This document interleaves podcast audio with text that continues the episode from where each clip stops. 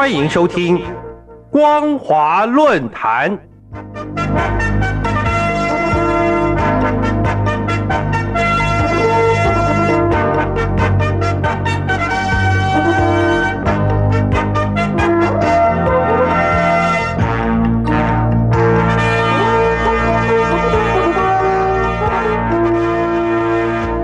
各位听众朋友，您好，欢迎收听光华论坛，我是世奇。今天的论坛主题是中共借菲律宾推进南太平洋战略部署。中共借菲律宾推进南太平洋战略部署。正逢美国国务卿布林肯预定今年一月或二月初访问大陆会见习近平、王毅的前夕，中共不止高调宣传菲律宾总统小马可是在今年一月四号访问大陆会见习近平。凸显中共借南海推进南太平洋战略部署态势，而且美国国防部发言人梅纳斯也在今年一月十号的记者会表示，共军冷落美国军方提议去冲突对话，令人感到失望。与此同时，中共海军也循着海上丝绸之路，向南太平洋拓展远洋投送能力。未来美陆双方是否在南海与南太平洋引发竞争或是冲突？显然将会牵动布林肯访问大陆的情势。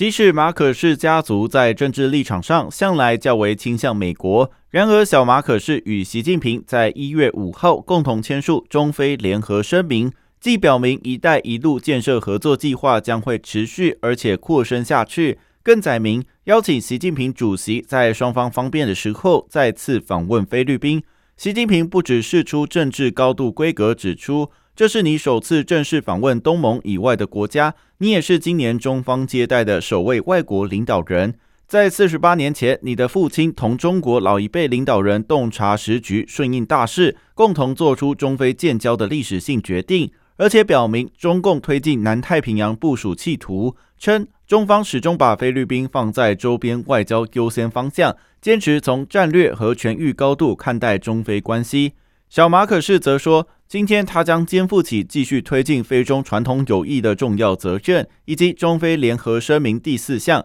马可仕总统表示，他的父亲已故总统马可仕为中非关系的建立和发展发挥了关键作用，承诺将在其先父奠定的基础上再接再厉，推动中非关系提升到更高水平。可见，小马可是对其家族与美国传统关系已经出现政治权衡考量与弹性表述。尤其值得注意的是，国际媒体报道小马可是返国之后，随即在一月九号将立场亲美、原任菲律宾国防部长佛斯蒂诺改由温和派前参谋总长加维斯接任，而且加维斯曾经参与习近平二零一八年十一月菲律宾国事访问的接访工作，与中共交往并不陌生。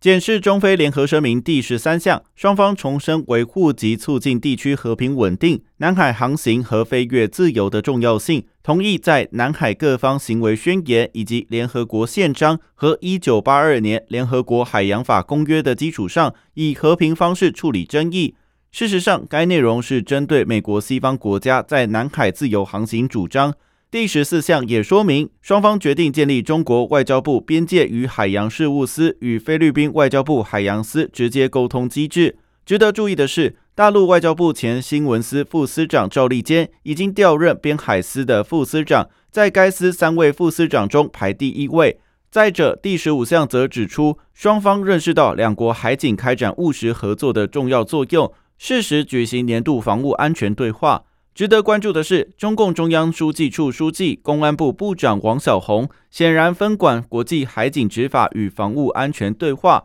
二零二二年十一月二十二号，王小洪和所罗门群岛警察国家安全与惩戒部部长维科以视讯共同主持部分南太岛国执法能力与警务合作部级对话。王小红表示，中国方面愿意同各方一道，共同培育好这一部级对话机制，为各国繁荣稳定发展创造良好的安全环境，为深化中国和太平洋岛国关系贡献更大力量。显然，中共借菲律宾推进南太平洋战略部署，并不局限于外交、经贸、公共卫生、公安部门。中共海军也循着海上丝绸之路，向南太平洋投送实现习近平“一带一路”建设保驾护航的任务。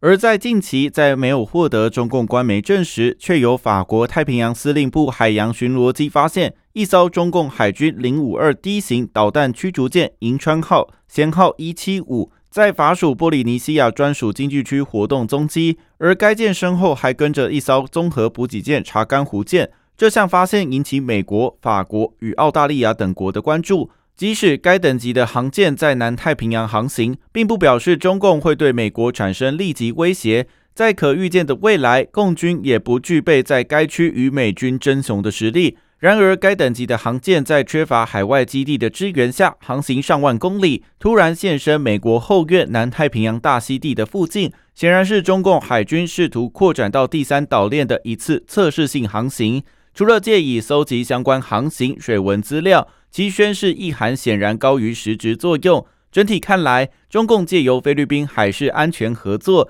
可作为推进南太平洋之前沿阵地，既进行跨部门战略部署，也以具体的海洋与全球治理作为应用策略。基于这项观察，未来美陆双方是否会在南海与南太平洋引发竞争或是冲突？诚如美国国务院发言人普莱斯在今年一月五号的记者会中所说。布林肯访问大陆会谈主题包括竞争影响的领域，他们两国关系在这些领域可能变得更加敌对，也涉及他们能够确保负责任管理这些领域的方法，但也包括他们能够寻求甚至加强合作的领域。显然，未来美陆双方在南海与南太平洋的竞逐，近期既牵动布林肯访问大陆的情势，长程而言，双方竞争或冲突也将高于合作。以上就是今天的论坛内容。今天的主题是中共借菲律宾推进南太平洋战略部署。中共借菲律宾推进南太平洋战略部署。